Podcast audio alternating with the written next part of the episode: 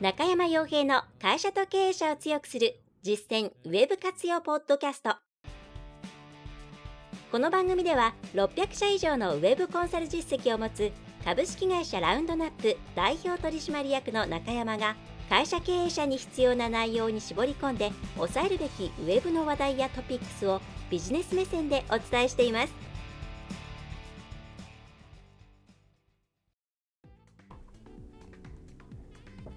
皆さんこんにちは。ラウンドナップコンサルティングの中山です。それでは本日も会社と経営者を強くする実践ウェブ活用ポッドキャストを始めていきたいと思いますのでぜひとも最後までお聞きいただければと思います。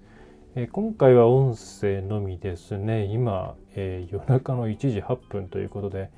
ま、音は防音室の中なんで別にいいんですけれどもさすがにちょっとビデオを撮るような格好をしてえー、いないので音声でお送りしたいと思います。まあ音声で十分かなという内容でもありますので何かを参照しているわけではないので、えー、何かの曖昧ですね聞いていただければと思います。はい、で今回はですね、えー、表題の通り情報の洪水の中にいる買い手に私たちはどういうふうに接すればよいかという内容をお送りしたいと思います。でこの情報の洪水の話というのは、まあ、私自身もいろいろ過去のポッドキャストで言っていることではありますしまた、うん、現在の購買行動というところ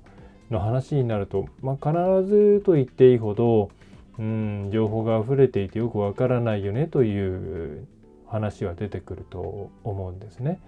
でそれに対して、え、 information detox とかいろんな言葉が出てきましたけれども、まあ、結局のところですねさまざまな会社がいろんな情報を特にウェブ上に上げるようになってきたこの流れっていうのはまどんどん加速していますので、えー、まあ改善することはないんじゃないかなというふうに思いますと。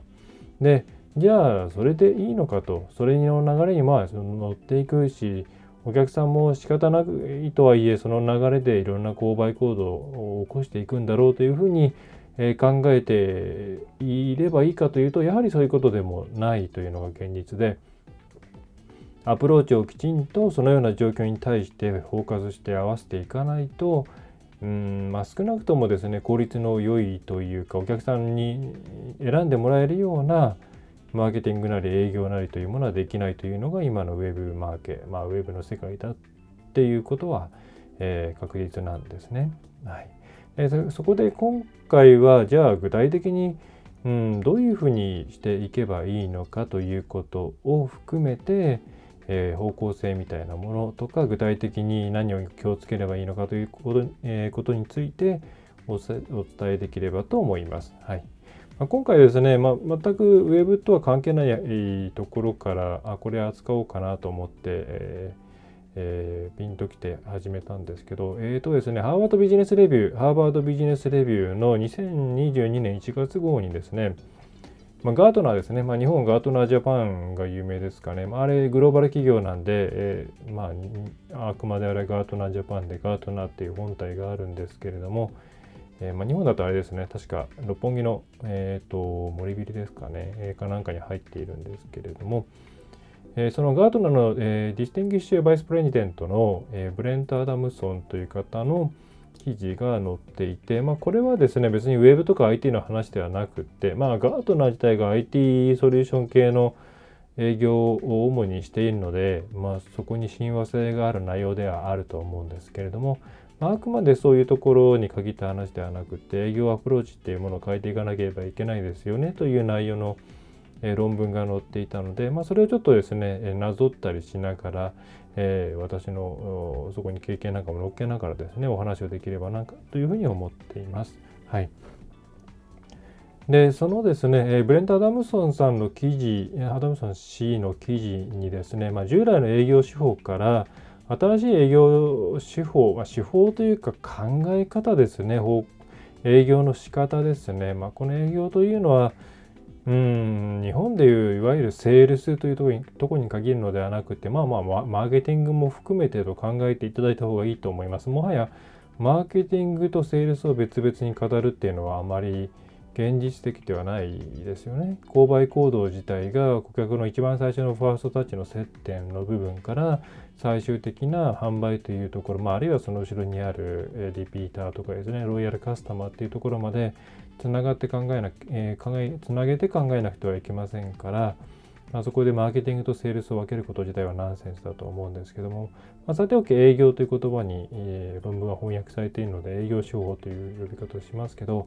まあ、よくある営業手法今、うん、大体ですね、まあ、まあ、よくあるというかまあそうですね、えーまあ、3つの営業の考え方っていうのが挙げられていて、まあ、その中の一つが、まあ、これをした方がいいよっていう、まあ、先に言ってしまうとセンスメイキングという考え方を取り入れた方がいいですよっていう内容なんですけれども。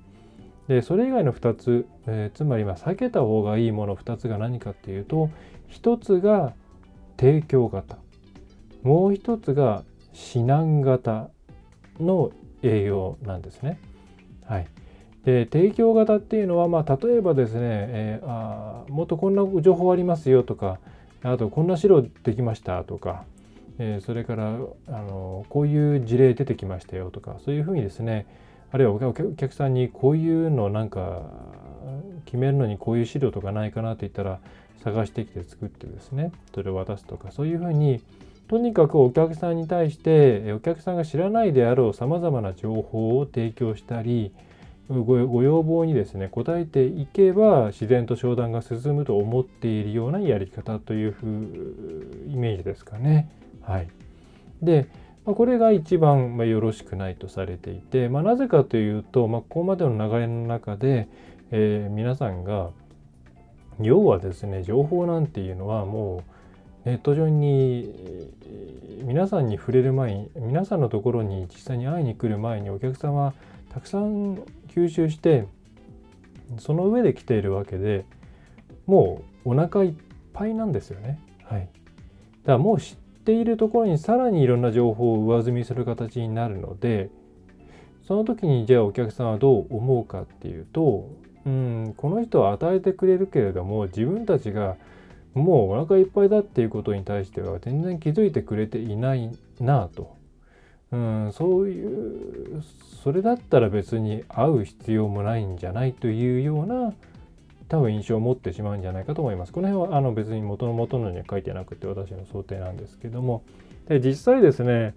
お客さんが直接商談に割く時間全体の意思決定プロセスの中で商談という形で割く時間っていうのは、まあ、グローバル的なあれで、まあ、業種業態によっていろいろ変わってくるとは思うんですけれども一応平均値15から20%ぐらいだというふうに言われています。つまりまあ78割あるいはそれ以上の時間をですねすでにえ、お客さんは経験して皆さんのところにやってくるケースがほとんどだっていうことですね。まあ主に B2B のことを想定しているのかなとは思いますが B2C でも日常のさまざまな情報収集というところから考えたら、まあ、結構妥当な感じなんじゃないかなと思います。つまり、えー、皆さんとしては情報をじゃあ自分のところに来たからどんどんどんどん上げればなんとかなるっていうふうに思っていると、えー、よろしくないっていうことがまずあります。まあ、これはきっとなんか直感的にも分かっていただけると思いますしまた自分たちがお客さんになった時のことを考えるとそこでいろんな情報をさらにですねこのまだネットにさまざまにあるさまざまな情報を咀嚼しきれていないにもかかわらずさらにいろんなものをこうぶつけられてきたらですねうん少なくともそこで何か解決するとはちょっと思えないですよね。でそこでじゃあもう一つ、えー、危険とされている指南型指南っていうのは、まあ、南を指さす、まあ、つまりいろいろ教えてあげるよっていう話ですね。で知っておくべきことを教えましょう。えー、こういうふうにして考えるのがいいです。御社の場合はここを大事にするのがいいですっていうふうに、これ結構多いと思うんですよ。特にベテランプレイヤーの方々っていうのはこの傾向が強くて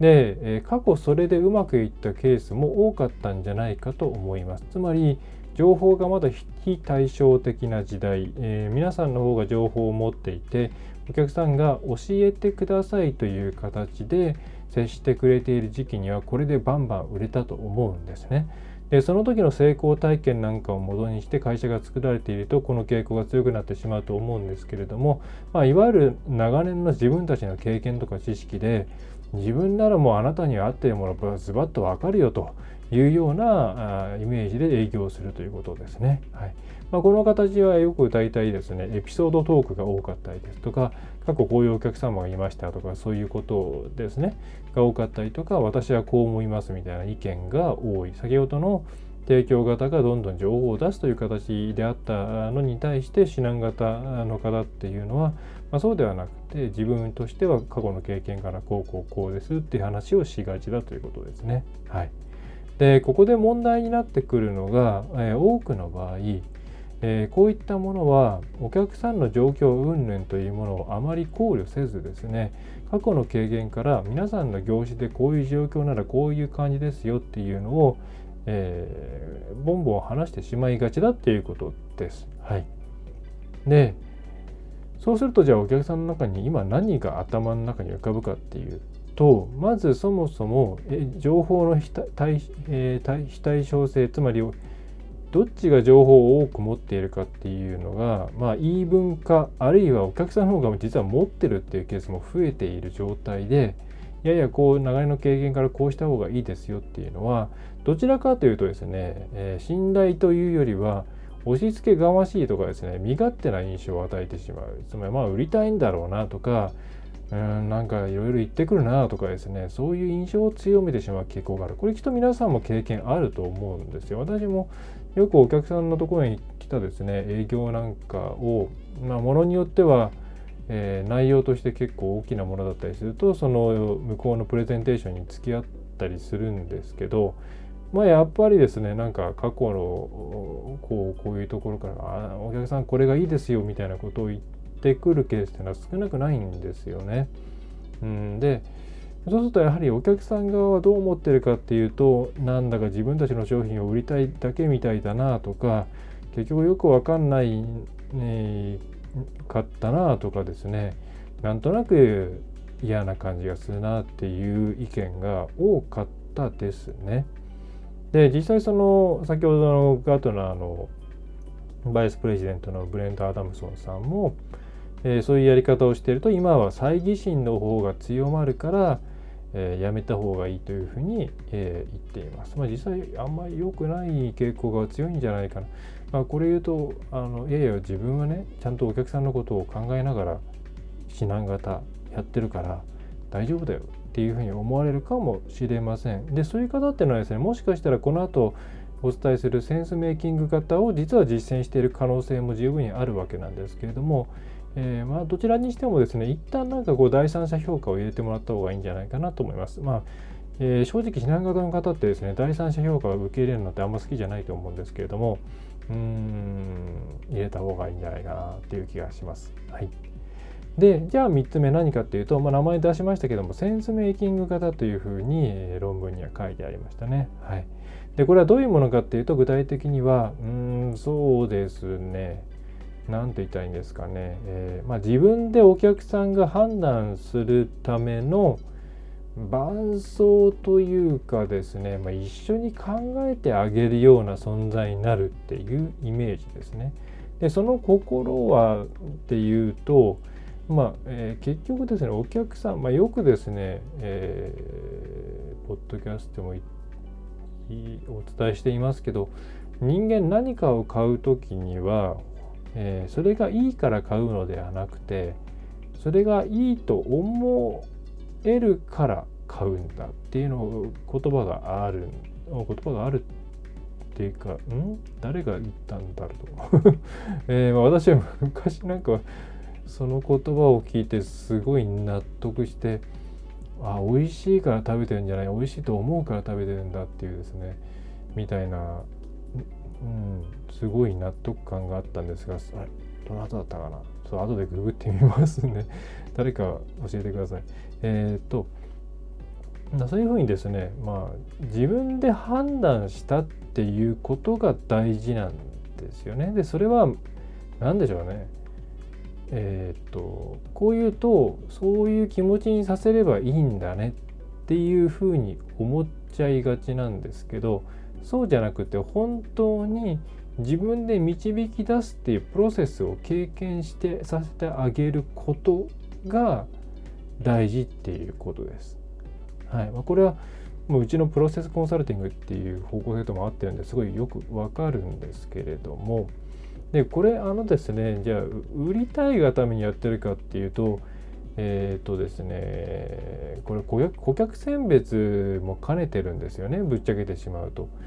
うん、今の時代って、まあ、よく1000三つなんて言ってですね、えっ、と、まあ、1000三つだと DM だから割と前の方の話ですが、まあ、商談に来たらですね、できるだけたくさんの人に買ってもらった方がいいっていうのが今までの時代ですけれども、今って割とその、うん失注したとかですね合わなかったみたいなそういうミスマッチ期待したのミスマッチがあった時にそれは商談を一つ逃したっていう、まえー、ことではなくってむしろその何倍ものマイナスを引き起こすことが多いですよね。で売れた場合にしてもミスマッチのままお金とりあえず売り上げを作りたいからとえー、いうことで、えー、取ってしまった結果クレームの多い案件になってしまったり、まあ、そもそもミスマッチだったから取るべきじゃなかったのこのお客さんみたいなことってあってでそれが昔はですねインターネットとかなかった時代は、まあ、お客さんと皆さんたちの関係で住んでいたわけなんですけれどもで今ってそれがどんどん下手したら炎上騒ぎということになってしまうわけですごくうんえー、リスクが高いんですよね。えー、なのでそういうこういうセンスメイキングの立場を取るっていうのは信頼してもらってうんと自分たちの商品がちゃんとお役に立てそうな場合にはきっちりそれをナビゲートしてあげてそうじゃない場合にはまあなんとなくやんわりお断りムードを出して他のこういうところを探した方がいいんじゃないですかという形に持っていくみたいなそういう考え方をしていただいた方がいいと思います。つまりお客さんが納得するためのテレンテクダをいっぱい使ってですね営業心理学みたいなものを使って売り込めって言ってるわけではないっていうことは注意していただきたいと思います。はい、で今もお話ししましたけど、まあ、納得感をとにかく引き出さないとダメでで納得感を引き出させるためには何をしたらいいかっていうとやっぱりそれは自分たちで考えて決めたっていうふうにお客さん自身が、え、信じることでお客さん自身もですねそうやって営業さんがいろいろ隣で考えてくれたとしてもやっぱりですねあのうん結局まあ自分の商品を売りたいんだろうなっていうところは思ってますよ思ってますよ。で思っている前提で、まあ、とはいえ、まあ、この人一緒にいろんなこと考えてくれるし、まあ、最終的にここの商品が合うかどうかは分かんないけれどもあまた会ってもいいかなとか話を聞いてもいいかなって思うような感じですね。はい、ここちょっと考えなんだろう今までの営業とちょっとうんとですねまあそのたくさん件数を取ればいいみたいな営業うんと相入れない部分があるんでいろいろ半数をしていただいた方がいいと思うんですけれどもえー、そういう方向性のが私もそれがいいと思いますし私自身もそういう考え方でずっと営業を自分のどこの営業はやってきたので分かりますよね。うちの場合もう人数が少ないのであのなんかトラブル抱えちゃうと他のお客さんにすごい迷惑かかりますしあと合わないお客さんもいますからね。こういうまあ実質ほとんど私が全部やっているような形ですからあのもっと柔軟性をとかですねいきなりスピードをとかっていうことを求めてこられるとちょっとうちとしては対応できないとかもいろいろあるんで、えー、座組込みにしても時間がかかりますからね、えーまあ、そういうところでうちとしてはまそういうふうにならざるを得ないっていうのはあるんですけども、まあ、昔からあんまりですねこうゴリゴリ売るの好きじゃなくてうちと私の商品を合う、まあ、あるいは違う会社に行った時もですねその会社のこれが合いそうな人には売るけどその以外の人には売らない方がいいんじゃないかな後ろのバリューチェーンの後ろの方の人に迷惑かかるしねみたいな風には思ってましたね。はい。ちょっと話それましたけれどもで、えー、実際ですね、えー、まあ、そういういろいろな、まあ、結局営業さんでしょうっていうことを前提としたとしてもえー、アンケートを取ってみるとですね買い手の感じる信頼度っていうのは、えーまあ、このこの営業さんどれぐらい信頼できましたかっていうアンケートを取ったらしいんですけど、えー、信頼できる、まあ、話聞いてもいいと思うって答えた割合っていうのが最初の情報提供をバンバンしていく方人っていうのは、えー、方に対してはたったの13%まあ9人に1人8人に1人ぐらいですかね。はい。で指南型これ高そうですよねと思いが思われがちですけど28%まあ4人から3人に1人、まあ、それぐらいしか今は反応してくれないでセンスメイキング型、えー、一応65%ぐらいというふうに書かれています。はい。うん、まあちょっと離れすぎかなっていう感じはするんですが自分が営業された時のことを考えるとまあそうなるかなっていうふうに思います。でこれってあのですねやっぱりもう商品を売るというよりは人を売っているっていう考え方とつながりますよね。はい、そのサービスがいい云々というよりはそれを売ってくれる人たちが自分たちのことを考えてくれる人たちだから、まあ、この人からならいろんなもん買ってもいいやっていうのって昔からあるじゃないですか。その傾向が強くなったと考えると、うん、なんか納得はいくかなというふうに思います。はい。ちょっと長くなってきちゃったんで、スピードを上げていきますけれども、で、じゃあどういうふうにこれを、うん、実際のえっ、ー、とですね、プロセスに落としていくのかなって、まあ、私も考えたんですけど、マイルストーンとして、えー、まあ、この4段階がいいんじゃないかなというふうに思います。で、一つはやっぱり問題をお客さん自身に特定し、えー、させる。させるって言っちゃいますけど、えー、問題、これが問題なんだ、うちはっていうふうに、まず気づいてもらえるように、いろいろ促す。いろんな手段を使ってですね、促すと。はい。でこれをこっちからこあなたの問題はこれですっていうふうにやるんじゃなくていろいろこう、えー、誘導していきながらあうちはこれが問題だったんだねっていうふうに気づいてもらえる。まあこれなんかいろんなツールとかですね診断のプログラムなんかでやるとあのよりいいと思うんですけどね、まあ、あのフロントエンド商品とかで。はいえー、でそれが最初でその次にじゃあ問題分かりました。じゃあそれに沿って解決方法を探せばいいんだっていうふうに思ってえー、もらって探し始めてもらう。つまりなんだかよくわかんないけどもうちにこのカテゴリーの商品いろいろ見ていこうぜじゃなくってですね、えー、うちの問題これなんだと。じゃあそれに対して何を解決したらよくてどういう解決、えー、方法があるのかなっていうふうに、えー、何でしょうね、え、行き先が定まった、えー、探す、えー、方を始めてもらえるかどうかっていうのが2つ目のポイント。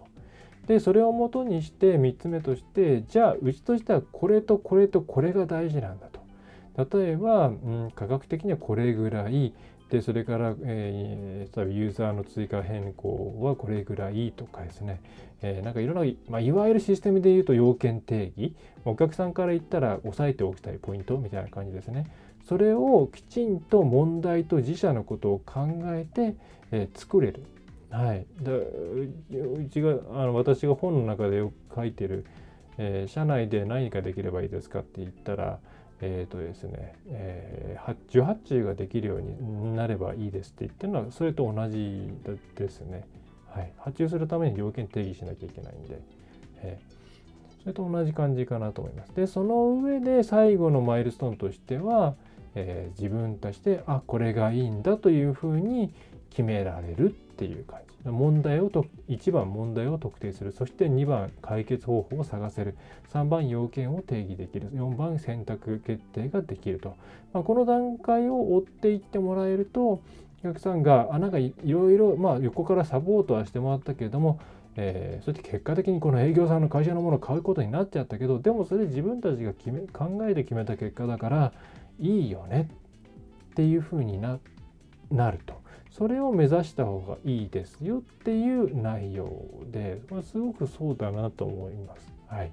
で、うまくやってる会社ってこれを作っていくのがですね、やっぱりすごい上手なんですよね。あ、これだったら、このツールってうちに合ってるね。じゃあ、うちでこういうふうに使ったらいいのか。あ、じゃあ、こう、あんたのとこから買うしかないわ。みたいな感じになってると。で、そう、そういう流れを作れる営業さんっていうのはやっぱりですね、えー、売れてますよねトップかどうかはさておきですね、えー、そういうとこなんじゃないかなと思いますと。はいねでもうとにかく提供型、えー、NG もう一回いいですけど東京提供型やっぱ本当に NG だと思いますもう情報を押し付けるだけ押し付けるって。でこれ提供型やり続けるとどうなるかっていうとですねお客さんに思考停止します。はい。なんだ直感で決めちゃったりするんですよね。うん、なんかこれ誘うもういいやと。この状況から解放されたいみたいになってしまうんですよ。皆さんもあると思うんですよ。こういう何食べよう今日何食べようあもういいやいつものとこでみたいな。あるいはいいいいやここここ好きだからとかいやここ安いからここ近いから。はい。言い訳しやすい理由で決めちゃったりするんですね。誰かに何でそこに決め決めたのって聞かれた時にこれこれこうだから出たらああそうなのって。まあ納得してもらえるようなやつじゃないと後でなんか聞かれた時嫌じゃないですか。うん、だから直感とかそういう言い訳しやすい理由で決めちゃう。本来自分たちが考えるべき課題とかですね、えー、要件とかを考えずにそういうとこで決めてしまう。これ皆さんにとっても不幸ですし皆さんのところに決まったとしてもですね後で問題が起きる可能性が高いからです、えー、そ他に行ったとしても、うん、あんまり全体的にね誰も得してない感じになりますよね。はい。でさらに、まあ、認知バイアスに陥りやすいんですよ。だから騙されやすくなってるとも言いますけど、まあ、例えばアンカリングですよね、まあ、最初に与えられた情報にギュッと縛られちゃったりする、まあ、アンカリングってなんか営業心理学とかだと活用しろ活用しろみたいなことで言われますけど、まあ、単純にあれね認知バイアスにかけてるだけなんでそんなこと言っていいのって思いますけどもね、まあ、あとは、まあ、これも新年個室うんと一貫性の法則とか呼ぶ人もいますよね。まあ、勝ちさみたいなですね。はい。まあ、なんですかね。そういう法則が人間にあることは認めますけれども、結局人をコントロールしてるだけですからね。自分の最初の考え方にこだわってしまうってやつとかですね。えー、自分のこう行動に、えー、引っ張られてしまう、まあ、ES セットとかと同じかな、えー、同じ方向性かなと思いますけれども、まあ、そういうのを使われてしまうこともありますしまたあと、えーまあ、こちらが意図していなくてもですね現状維持バイアスにはまってしまう方も多いですね。まあ後でまた連絡くれという形でまあもう今考えるの嫌だって、まあ、今なんとか回ってるからいいやみたいな感じですね。まあ、これもお互いいいことがないと。だからこれどんどんどんどん情報を提供するとこういうふうにですねまあえー、適当に決めてしまうか、えー、バイアスにかかってしまってわけのわからない判断をするかになってしまうので、えーまあ、皆さん、えー、売る方買う方両方だと思いますけれども事業会社の方、えー、よろしくないということですね。はい、で品型はですね今やっぱり自慢話っぽくなっちゃうんですよね。うん、だから何でしょうね。ちゃんと自分でコントロールしないとどう周りから見られているかっていうのをコントロールしないとあの結構商談失敗しますよね。なんかこう素敵な人来たなみたいな感じになっちゃう。でまあセンスメイキング型、えー、まあ、これが実際いいなと思いますけどねまあ、いいうまいとこがやってるコンサルティング営業ってこんな感じですよね。はい、で、えー、あとはですね、えっ、とセンスメイキング型入ってきたのにもともと品型やってた方にありがちなんですけどあ進むにつれて品型になっちゃう人も結構いるような気がするんですよね。えー、特に自分たちのサービスを売りたいってなってくるとちょっと強引にグイッとですね、えー、曲げてしまったりとか、えー、するんですけどそれって結構お客さん気づくのでうんとですね慎重にやった方がいいと思います。多分センスメイキング型のポイントってそこだと思うんですよ。お客さんに、えー、きちんと客観性を保ったままでそして自分たちの商品が合いそうな方ならきちんと客観的な情報をもとに、えー、情報、えー、いろんな対話をしていって、まあ、売っていくと、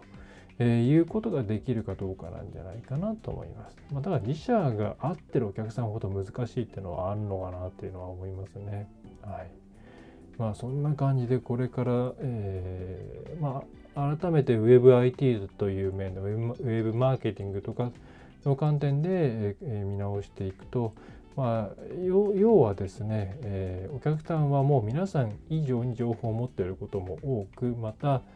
うん情報いっぱいあるけれどもそれどうしたらいいなという状態になっているという前提で営業した方がいいですと。でその時になのでもうもう提供型は、えー、完全に NG です。で指南型っていうのはある程度合うと思いますけれども、えー、ご利用しとかですね上から目線にならないように注意してやらないといけないと。でだったらもう指南型というようなイメージではなくて伴走するとかですね一緒に考える、えー、っていうようなセンスメイキング型ですね。えー、お客さんに寄り添って、えー、いろんなことを考えていくっていうような形、え、にしていって、え、商談を作っていった方がいいんじゃないかというような内容でした。はい、特にあのウェブ上にたくさんコンテンツ出している会社さんほどお客さんは自分たちのことを分かってくれているはずだと思ってしまいがちなんですけれども、えー、情報の洪水の中にいるとですね大体分かっていないです。はいえー、というかむしろ誤解していることの方が多かったりすると思います。はいえー、あるいは情報が多すぎて、えー、弾かれている可能性すらあります。だまあ SEO とかの関係で情報をとにかく出せ出せ出せみたいになっちゃっているんで非常にお客さんとしては今辛いと思いますからうーん少なくともサイト内の情報の見せ方はちゃんとコントロールしてあげないといけないんじゃないですかね。うん、整理した方がいい時代だと思いますね。これは多分 Google の一つの弊害ではないかなと思うんですけどね。ローラー作戦なんかをやっていた時期の SEO ってもうてかウェブのコンテンツ界隈ってカオスでしたからね、うんまあ、その結果としてみたいみたいなとこありますからねはいまあ、ちょっといろいろなところに話が飛んでしまって長くなってしまって申し訳ないんですけども今回はそんな感じです。はい。えーまあ、営業、マーケティング、えー、コンテンツとその後のフォローアップの仕方みたいなところの、えー、一つの大きな、えー、大事な考え方だと思うんで、えー、そんなこの辺りを押さえていただくといいのではないでしょうか。はい。え、ということで今回は以上になります。あれ30分過ぎちゃいましたね、夜中に。え、早く、え、何でしょうね、えー、何でしょうね こんな時間に一人でモニターに向かって喋っているっていうのはなかなか不思議なもんですけれどもはいまあそんな感じです。はいえー、それでは、えー、今回も、えー、は以上になります。3月の最終日ですね今日ね31日で。えーとまあ、4月以降も普通に配信をしていきますので、えー、ぜひ引き続きお付き合いいただければと思います。はい。えー、まあ、ご悩みであればですね、えちょっといろいろコンサルのプランなんかもですね、手をつけやすいような価格に落としたりなんかしながら、2022年もうちょっと、えー、たくさんの方に使ってもらおうかななんていうふうに思っているので、えー、ラウンドナップウェーブコンサルティングのホームページの方もですね、ちょっとここも情報多すぎるんで、リニューアルしなきゃなと思っているんですけども、うん、まあ、何か一つでもご覧いただけると嬉しいかなと思います。はいえー、それでは最後までお聴きいただきましてありがとうございました。ラウンドナップウェブコンサルティング代表取締役の中山がお送りいたしました。次回もまたよろしくお願いいたします。今回の内容はいかがでしたでしょうか？ぜひご質問やご感想をラウンドナップコンサルティングのポッドキャスト質問フォームからお寄せください。お待ちしております。また、ホームページにてたくさんの情報を配信していますので、ぜひブログ、メールマガジン、郵送ニュースレターや各種資料 PDF もご覧ください。この世からウェブを活用できない会社をゼロにするを理念とする株式会社ラウンドナップがお送りいたしました。